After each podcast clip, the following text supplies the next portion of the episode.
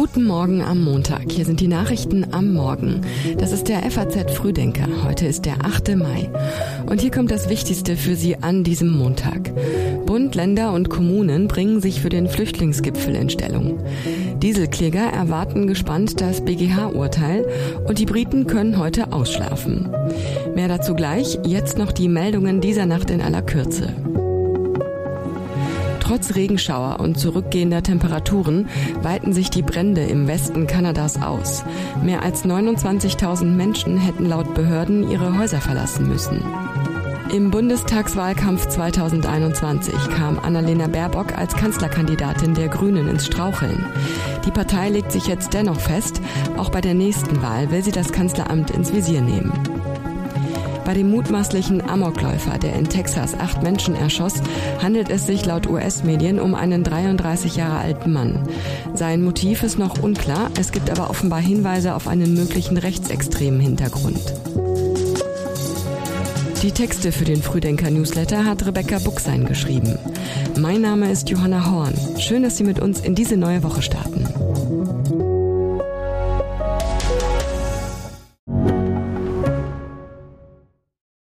Kennst du schon aus Regierungskreisen? Den Podcast der Bundesregierung? Hier erfährst du, wie man sich die Arbeit der Bundesregierung vorstellen muss. Wir schauen, nein, wir hören in den Maschinenraum. Wie werden Entscheidungen getroffen? Und warum so und nicht anders? Themen, Ereignisse, Termine, Alltägliches. Über all das reden wir in Aus Regierungskreisen. Jetzt reinhören, überall da, wo es Podcasts gibt. Übermorgen ist das Gipfeltreffen zur Flüchtlingspolitik der Ministerpräsidenten mit Bundeskanzler Scholz. Heute schon kommen Vertreter von Ländern und Kommunen zusammen. Sie wollen noch einmal ihren gemeinsamen Kurs abstecken, denn die Kommunen sitzen übermorgen nicht mit am Tisch. Der Bund soll dafür sorgen, dass weniger Menschen nach Deutschland kommen und er soll mehr zahlen. Das fordern die Länder. Die Länder und Kommunen brauchen laut Bayerns Ministerpräsident Markus Söder mehr Geld. Die Länder sind an der echten Belastungsgrenze. Die Länder haben im letzten Jahr gezahlt 16 Milliarden Euro zusammen alle für das Thema Unterbringung, Unterstützung. Der Bund plant jetzt so 2,75 Milliarden etasiert für das Thema äh, Unterbringung und Unterstützung. Der Länder ist schlicht und einfach zu wenig. Das sagte er nach einer gemeinsamen Sitzung mit dem Kabinett von Sachsen vergangene Woche. Und er sagte weiter, wir sind sehr für Arbeitsmigration. Wir spüren ja die Herausforderung der Demografie. Wir tun da alles dafür. Aber es muss klar sein, wir brauchen eine, eine Vorfahrt für Migration in Arbeit und gleichzeitig aber ein klares Bekenntnis der Rückführung, beispielsweise von Straftätern. Schon jetzt zeichnet sich ab, dass die Bundesregierung beim Thema Geld auch weiterhin hart bleiben dürfte. In einem Entwurf des Bundeskanzleramtes zur Beschlussvorlage für den Gipfel, der der FAZ vorliegt, deutet sich keine Bereitschaft des Bundes für wesentliche größere finanzielle Unterstützung an. Bisher hatte die Bundesregierung stets argumentiert, im Bundeshaushalt sei kein Spielraum für weitere Hilfen. Außerdem gehe es den Ländern finanziell besser als dem Bund. Für dieses Jahr hatte der Bund 1,5 Milliarden Euro für die Geflüchteten aus der Ukraine zugesagt. Hinzu kommt eine allgemeine flüchtlingsbezogene Pauschale in Höhe von über einer Milliarde Euro. An anderer Stelle könnte sich die Bundesregierung hingegen bewegen. Laut dem Entwurf ist man sich einig, dass für Staatsangehörige aus Staaten, die eine EU-Beitrittsperspektive besäßen, die Asylverfahren beschleunigt durchgeführt werden sollten. Dies gelte insbesondere für Georgien und Moldau. Zudem sagt der Bund zu, bei der Erhöhung der Rückführungsquote zu unterstützen. Der Bundesgerichtshof fällt heute ein wichtiges Urteil für Dieselkläger. Es geht um die Frage, sind Autobauer womöglich in viel mehr Fällen verpflichtet, Dieselkläger finanziell zu entschädigen? Der BGH verhandelt heute über drei Dieselklagen. Dabei erörtert das Gericht die Entscheidung des Europäischen Gerichtshofs aus dem März. Die Luxemburger Richter hatten die Rechte von Dieselkäufern gestärkt und die Hürden für Schadenersatz deutlich niedriger angesetzt als die deutschen. Der Dieselsenat des BGH muss die Vorgaben jetzt umsetzen. Bisher stand der Bundesgerichtshof auf dem Standpunkt, dass nur dann Anspruch auf Schadenersatz besteht, wenn der Hersteller Behörden und Kunden beim Schadstoffaustausch bewusst hinters Licht geführt hat. Nach Ansicht des EuGH könnte dagegen schon der fahrlässige Einsatz einer unzulässigen Abgastechnik ausreichen. Konkret geht es um sogenannte Thermofenster, eine Steuerung, nach der die Abgasreinigung bei Dieselwagen nur bei bestimmten Außentemperaturen funktionierte und nach Ansicht der Kläger in der übrigen Zeit höher war als gesetzlich erlaubt. Die Klagen richten sich gegen Audi, Mercedes und Volkswagen. Wegen der unklaren Rechtslage liegen bundesweit massenhaft Dieselverfahren auf Eis. King of Kings and Lord of Lords, bless, we beseech thee, this crown. God save the King! Samstagmittag hatte die mehr als 70 Jahre lange Wartezeit für Charles als Thronfolger geendet, als der Erzbischof von Canterbury ihm die Krone auf das Haupt setzte. Wenig später wurde auch seine Frau Camilla feierlich gekrönt. König Charles III. und Camilla sind jetzt also gekrönt. Viele Partys gefeiert. Und zum Abschluss des Krönungswochenendes haben die Briten heute einen extra Feiertag bekommen. Wer möchte, ist zu ehrenamtlichen Aktionen aufgerufen. Wer die Londoner U-Bahn oder einen anderen Zug in Großbritannien nimmt, hört auch heute noch diese Durchsage. My wife and I wish you and your families a wonderful coronation weekend. Wherever you are travelling, we hope you have a safe and pleasant journey. And remember, please mind the gap. Bahnreisende werden von ihrem König persönlich zur Vorsicht aufgefordert. Viele werden sich aber vermutlich auch schlicht zu Hause von den zahlreichen Feiern erholen, denn davon gab es viele. Allein in England sind mehr als 3000 offizielle Straßenfeste für das Krönungswochenende angemeldet.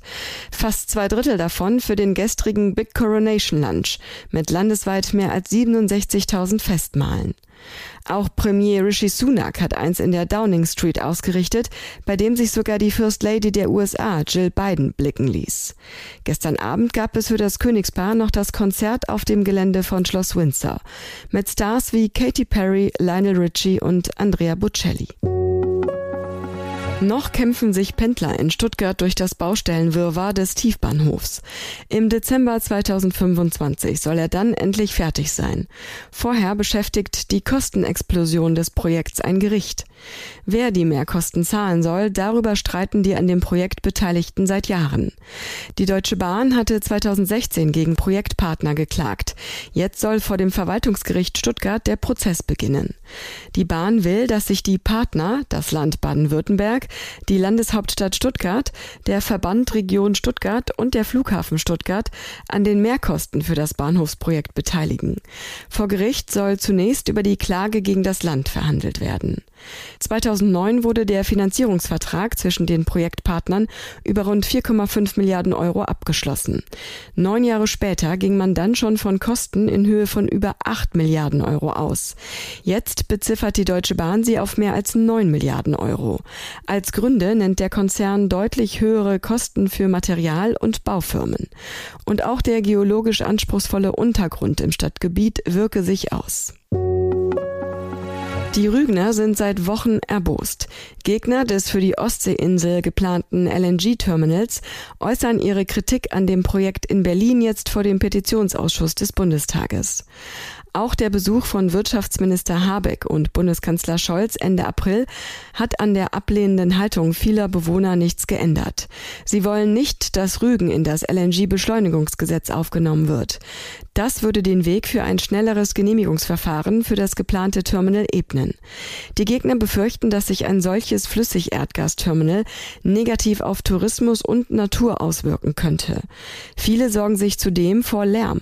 So klagen Anwohner in Lubmin wo bereits ein LNG-Terminal in Betrieb ist, in örtlichen Medien über eine Lärmbelastung, als würden Flugzeuge starten.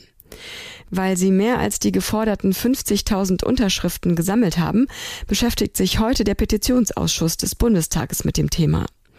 Gegner wollen heute außerdem vor dem Berliner Kanzleramt demonstrieren. Der Binzer SPD-Gemeindevertreter Marvin Müller, der die Petition gestartet hatte, und der Binzer Tourismusdirektor Kai Gardea werden dem Ausschuss die Bedenken der Rügener erläutern.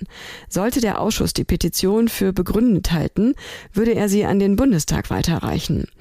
Die Bundesregierung will, dass auf Rügen ein schwimmendes Terminal für die Verarbeitung von Flüssiggas errichtet wird. Dafür hat sie schon mehrere tausend nicht benötigte Rohre der Nord Stream 2 Pipeline gekauft, die dafür genutzt werden sollen.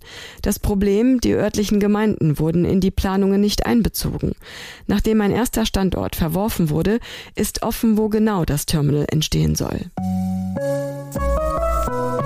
Und jetzt noch wie immer am Montag ein kurzer Blick auf das, was diese Woche noch wichtig wird.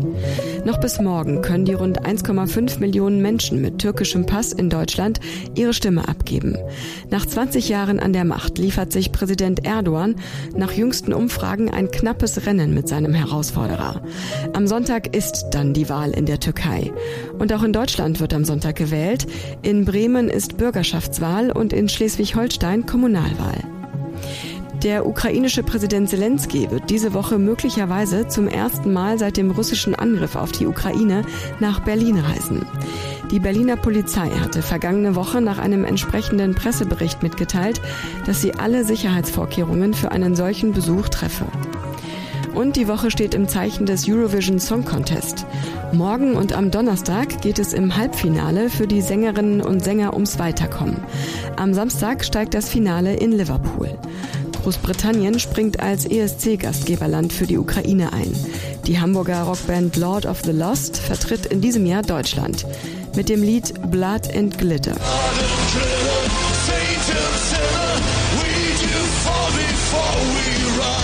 Und das war's für heute. Den nächsten FAZ Frühdenker gibt es morgen früh ab 6 Uhr wieder. Wir wünschen Ihnen einen guten Start in die Woche und bis morgen.